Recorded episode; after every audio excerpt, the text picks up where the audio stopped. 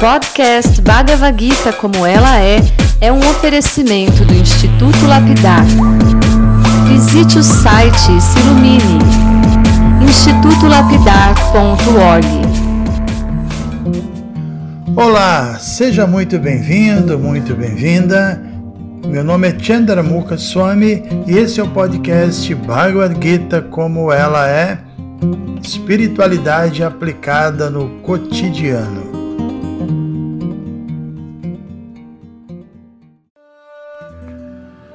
Muito bem, bom dia a todos que estão nos ouvindo. No dia de hoje seguiremos com nossa leitura do capítulo 3, mas não sem antes falar um pouco mais sobre o tema central desse capítulo, que é o karma. Né? De alguma forma, aqui no Ocidente, bom, não posso falar Ocidente, mas com certeza posso falar aqui no Brasil, né?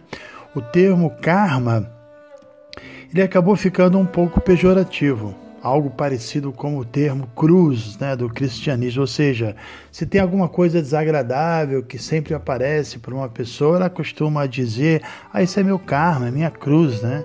Principalmente quando uma pessoa, uma outra pessoa causa perturbação a ela, ah, essa pessoa é meu karma, essa pessoa é minha cruz, mas evidentemente karma não é só isso, é um conceito muito mais complexo, assim como também é muito mais complexo e difícil lidar com o próprio karma no sentido de purificá-lo e de fazer dele um aliado na nossa vida espiritual. E essa ideia de fazer um bom uso do karma é exatamente o significado de karma yoga, agir de forma sábia e assim, mesmo agindo, a pessoa não se, escraviza pelos seus atos. Né? Essa é uma, essa é uma das uma das dos pontos, uma das essências das instruções dadas por Krishna nessa obra magnífica, Bhagavad Gita, é uma, é uma sublime é, sabedoria que permeia todas as páginas desse livro. De qualquer modo, a ideia fundamental de karma é agir, né?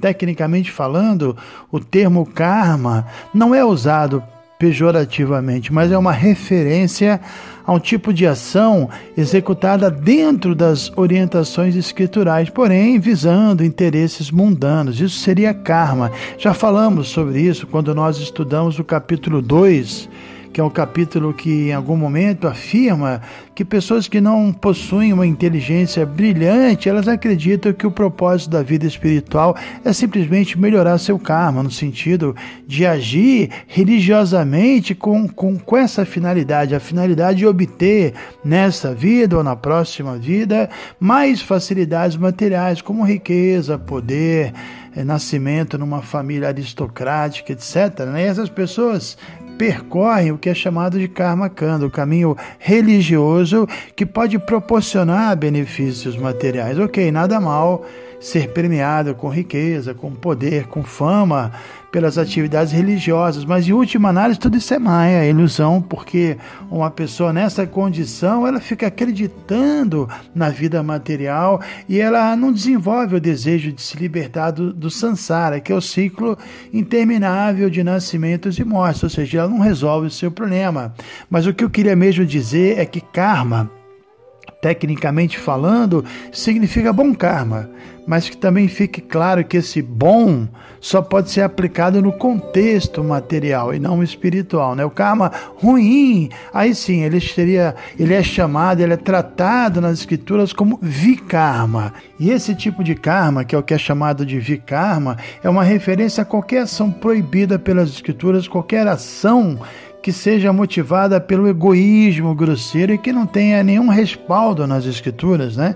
Então, vikarma poderia ser definido como o falso agir, no sentido que é um agir que, embora pareça ser favorável aos olhos mundanos, na verdade é totalmente desfavorável porque só produz sofrimento aquele que pratica. Né? Em outras palavras, todo sofrimento que um ser humano experimenta é fruto das suas ações passadas, das ações que ele executou no âmbito de vikarma. Se uma pessoa, por exemplo, padece de doença, isso é vikarma. Se ela se depara com uma condição de pobreza, isso também é vikarma. Se ela é, sei lá, difamada, prejudicada por alguém ou por algo, qualquer coisa que, que traz aflição ou angústia veio do Vikarma, de atividades proibidas passadas, né? Como eu costumo dizer, quem planta giló não, não, não vai colher cereja, e vice-versa também, né?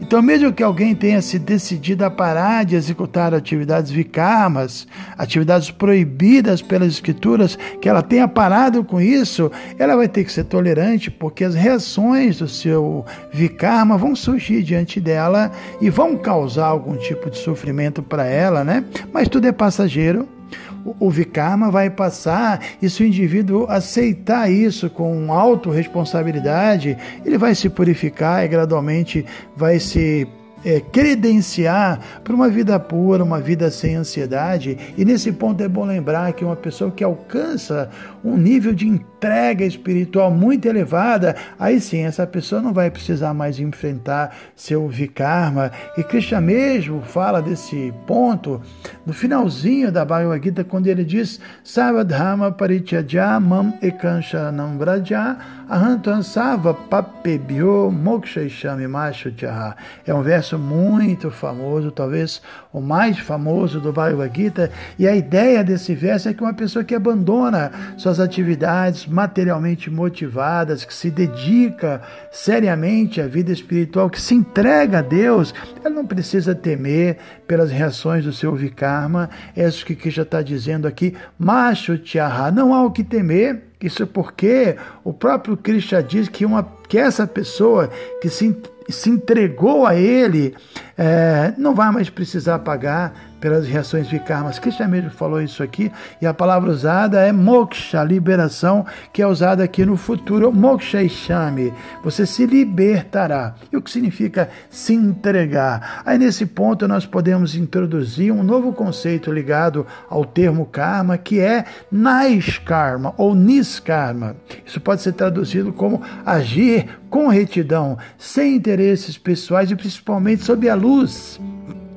das orientações escriturais e o que o nosso mestre espiritual chamava de serviço devocional puro ou bhakti yoga, quando o indivíduo devota todas as suas ações a Deus e, e com sentimento amoroso, ele sente prazer em dar prazer a Deus, né? Esse é o prazer maior para ele, não em buscar prazer para si mesmo. Em Karma Kanda, que a gente já falou sobre isso, tudo bem, até certo ponto, uma pessoa em Karma Kanda tem alguma consciência de Deus, mas ele ainda está muito preso aos seus desejos pessoais e por isso ele só sente prazer quando satisfaz os seus próprios interesses e desejos pessoais. Em Bhakti Yoga é diferente, né? É na verdade muito superior. Em Bhakti Yoga, o prazer do praticante está em segundo plano. Seu foco é agradar diretamente a Deus e quando isso acontece, ele fica plenamente satisfeito e nesse estágio aí sim suas ações estão na categoria de nice karma, né? São ações puras, devocionais, sobre abrigo da energia espiritual, da potência espiritual pura, Vishuddha Sattva. É, é o que Cristo afirmou no capítulo 2, como transe místico da autorrealização. A pessoa atinge esse estágio que ela só pensa na autorrealização espiritual e suas atividades não produzem reação, são mais karma, né? É, e para atingir esse transe místico, o indivíduo vai ter que transcender seu falso ego ele não pode mais estar identificado com seu eu inferior, né? O que é o eu inferior? É o eu relativo ao corpo material, esse personagem material. Ele tem que entender que esse corpo é uma mera cobertura da alma e que a alma, ela sim, é o seu eu verdadeiro. Então, é, é, esse transe da autorrealização é alcançado por uma pessoa que sabe que ao mesmo tempo que enquanto alma ela está eternamente ligada a Deus, por isso esse indivíduo nesse transe, na verdade, é um devoto puro, já não possui interesses separados do interesse de Deus. E ele age sempre de modo favorável para se manter conectado amorosamente com Deus. E essa conexão amorosa, segundo a Bhagavad Gita, se chama Bhakti Yoga Portanto, as práticas de Bhakti Yoga são Naiskarma, são não apenas livres das reações kármicas, elas purificam, inclusive, o vikarma passado que o indivíduo possa ainda ter. Né? Por isso que se dirige ao praticante de, de Bhakti Yoga e diz: Moksha Ishami Macho Tyaha, fique tranquilo, sem temor, simplesmente se dedique à sua vida devocional, que eu pessoalmente vou libertar você do seu vikarma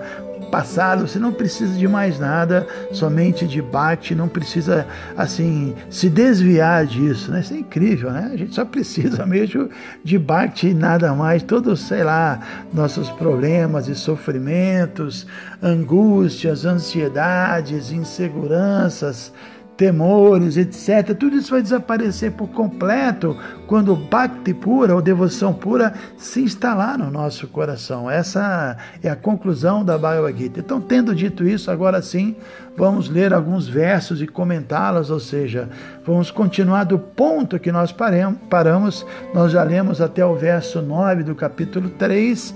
Então, vamos ler hoje três versos, o verso 10, 11 e 12. Vamos lá. No início da criação, o Senhor de todas as criaturas enviou muitas gerações de homens e semideuses que deveriam dedicar-se a executar sacrifícios para Vishnu e abençoou-os, dizendo: Sede felizes com esse Jagya, sacrifício, porque a sua execução outorgar-vos-á tudo o que é desejável para viverdes com felicidade e alcançardes a liberação. Os semideuses, estando contentes com os sacrifícios, também vos agradarão, e assim, pela cooperação entre homens e semideuses, a prosperidade reinará para todos. Cuidando das várias necessidades da vida, os semideuses, estando satisfeitos com a realização de sacrifício, suprirão todas as vossas necessidades. Mas aquele que desfruta dessas dádivas sem oferecê-las aos semideuses como reconhecimento é certamente um ladrão. Bem, o primeiro verso que nós lemos aqui hoje é, fala sobre alcançar a felicidade através de Jagya, o sacrifício, né? Segundo essa nossa leitura, a execução de sacrifício, ela realmente ela outorga ao praticante tudo o que ele deseja para prosperar. A gente já mencionou que a meta última da vida não é buscar a felicidade material, mas é desenvolver a nossa consciência espiritual, nossa consciência de Deus, despertar nosso amor espiritual. Isso é verdade, mas ao mesmo tempo a gente sabe que a grande maioria das pessoas não está credenciada para buscar essa meta última da vida. Nesse caso, para elas existem outras opções, né? Opções que vão ajudá-la a progredir gradativamente e indiretamente o verso de hoje fala sobre essa uma dessas opções, fala sobre a prosperidade humana e de como alguém pode alcançar essa prosperidade através de sacrifício. A ideia é que o ser humano, ele é completamente dependente da natureza para prosperar, enfim, todas as dádivas naturais, elas são supridas por Deus, tudo vem da graça divina. Por isso, uma civilização consciente de Deus naturalmente evita uma vida complicada, uma vida sofisticada, uma civilização consciente de Deus prefere viver de um modo simples, né? E gastar a maior parte de sua energia para autorrealização espiritual. E essa consciência certamente agrada ao Supremo e atrai as suas bênçãos. Essa ideia de sacrifício, ao satisfazer Deus, o indivíduo é abençoado e é suprido amplamente de opulências materiais. Foi exatamente isso que acabamos de ler. As leis naturais dão permissão que o indivíduo piedoso pratique diáguia é, ou sacrifício, né? e com isso ele tire o máximo proveito das dádivas divinas presentes na natureza, que ele prospere e que ele, mesmo materialmente falando, fique feliz. Né? Por outro lado, os indivíduos que são mais materialistas, eles valorizam demais as indústrias eles fabricam um sem fim de parafernálias, tecnológicas para facilitar as vidas, mas há controvérsia. Será que essas parafernálias tecnológicas facilitam tanto a nossa vida, né? Será que elas cumprem esse papel de facilitadoras do ponto de vista mundano? Sim, né? Se a meta é gratificar os sentidos, aí sim, todo esse progresso tecnológico faz total sentido. Mas quando a gente entende que a meta é, da vida humana é você viver com pensamento elevado, viver de uma forma simples. Aí a tecnologia perde boa parte de sua razão de ser. De qualquer maneira, o mundo não irá voltar a uma condição de simplicidade. Essa não é a proposta, né? Acabar com a, o progresso material, com toda essa tecnologia. Não, isso não é ideia. É, é até porque também tudo pode ser usado dentro de um contexto espiritual. Mas uma alma avançada em consciência de Deus, ela não é dependente de parafernálias materiais, né? Se tudo bem, se essas parafernálias estão disponíveis e o mundo à sua volta exige, ok. Então essas parafernálias poderão ser usadas. Mas o ideal mesmo é viver em contato com a natureza e com um mínimo de distração externa. Yoga é isso, né? É, tentar evitar o mundo externo. E o problema da visão do homem moderno que, que, que, perdeu a sua consciência de Deus é que ele se torna muito cobiçoso. E uma vez cobiçoso, as suas obras causam condições de vidas infernais, porque além de explorar predatoriamente a natureza material, a gente está vendo que o mundo está sofrendo com tanta exploração, com tanta cobiça. Então, além de, de prejudicar a natureza, uma pessoa cobiçosa, sem consciência de Deus, ela também explora os outros indivíduos, né? E a gente sabe que enquanto uma maioria leva uma vida infernal nas fábricas, ganhando pouco, trabalhando muito, uma minoria desfruta dessas essas facilidades criadas pela maioria desafortunada. Né? Então, tudo isso é uma loucura. E o nosso tempo está acabando. Então, o recado de hoje é que a gente deve é, se manter afastado ao máximo das contaminações que são produzidas pela associação das coisas mundanas e a gente tem que cumprir com nossos deveres prescritos, com consciência de Deus, da forma mais impecável possível. Hare Krishna.